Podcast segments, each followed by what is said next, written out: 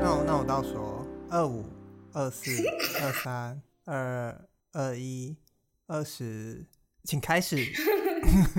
五分推五分推，我们今天提前二十秒开始，不好意思，因为前面已经事情结束了，抱歉，我是个不合格的主办方。今天我想要推的是在瓜吉频道的三部影片，瓜吉给他的 title 是环宇旅游，反正就是 瓜吉李依晨，台湾通勤第一品牌的主持人跟颜色老板迪拉胖，他们三个各带另外两个人回到他们的家乡，一起吃当地的美食，然后一起逛一逛。我刚有稍微看了一下，因为。我哥有跟我讲这部影片，然后我自己是一开始是也有在推特上看到有人说这个系列很好看，简直就像是中年大叔版的《有够难约》，我不知道你有没有这个感觉。我有，但我自己没有看《有够难约》，就是，我也是没有看，所以我会摇头。那为什么我会想要推？我自己当时看完的感想是三个意男大叔的美食干话之旅。可是对我来说，重回 YouTube 某个时期。呃，大家没有那么厉害的器材，没有那么炫炮的动画，然后就纯粹用摄影机去记录很日常或者是很朴实的一面。我自己看那三部最大的感想是是这个，就是对于一个女性主义来说，这三个异男大叔的干话之旅却如此有趣，就是不会装模作样，然后也不会故意的想要营造出某个气氛。这个概念也跟五分推蛮像的，就是你有时候虽然我们会花可能一个小时、两个小时去讨论一个作品，但有时候简简单单的五分钟去推荐一个东西，是最最真实、最精华，也最最没有任何装饰跟点缀的。我觉得那个东西我蛮喜欢那个风格的。对呀，你现在是念着稿讲出来说五分推是？不是不是没有装饰的东西，没有，我上面没有任何五分推三个字。我想说，太太冲突了吧？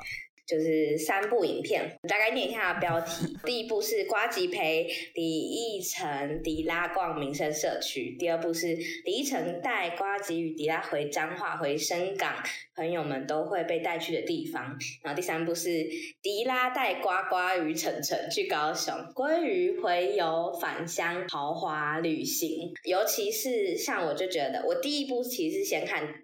他系列做的第二部《离城》，带他们回彰化深港。有一段时间是他带他们回去，然后他们两个跟他妈妈讲话。他妈妈叫阿英姐，跟阿英姐讲话。然后离城就跑上楼睡觉，就睡。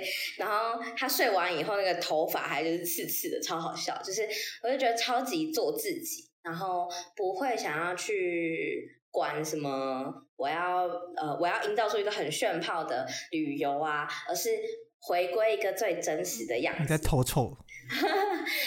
这三个人他们在各自的领域里面，你可以说很突出或者很用心，可是他们凑在一起却不会，就是彼此不会有那个架子。然后我还蛮喜欢他们互动的样子，虽然后来都变成迪拉跟晨晨在 呛瓜吉，可是那个东西就很像我们跟自己的朋友互动的样子。我刚刚看了一下，因为这个企划好像是芝芝想的吧？嗯，对。如果没有记错的话，中子通的助理芝芝想的。然后，但我那刚刚看了一下，就觉得有一点上班不要看过年的那个企划是返乡专车。啊，他们会去各个成员的老家们载他，然后由他来导览他家附近的一些景点。嗯，所以就蛮 chill 的，也蛮放松，而且因为就是那附近的老家，所以也不一定会是什么一些排队名店或惊人美食，嗯嗯，或者是可能是一些 B 级景点。然后 你刚刚那个评语，我刚刚在往下滑 YouTube 的时候，就看到有一个人说。这个运镜，这个节奏，这就是 YouTube 存在的原因。但我觉得他的确看起来是是还蛮蛮舒服的。对我来说，我我看的是第一部，瓜吉陪李依晨、迪拉逛民生社区那一部，我之前就知道，但是我一直没有点开来看。嗯嗯嗯。然后我反而还有点开一下下那个这个系列的幕后是何 A 有再去侧拍嘛，他们放在台通附件上，我反而还有稍微划一下下。哦，我我也有看那个，好好笑，和 A 的拍片奇才。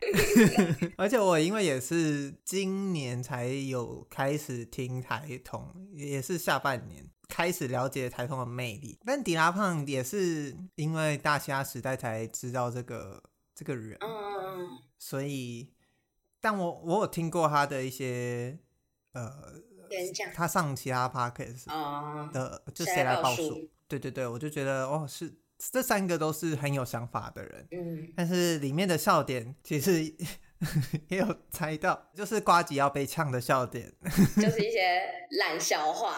对，你就是很像在看朋友出去玩的那个感觉。我刚看到李依晨那集底下留言，有人说补充教材，台通 EP 二八八，你不尴尬，我不尴尬，那集很好笑。然后还有人说，真的什么观光行程都不需要。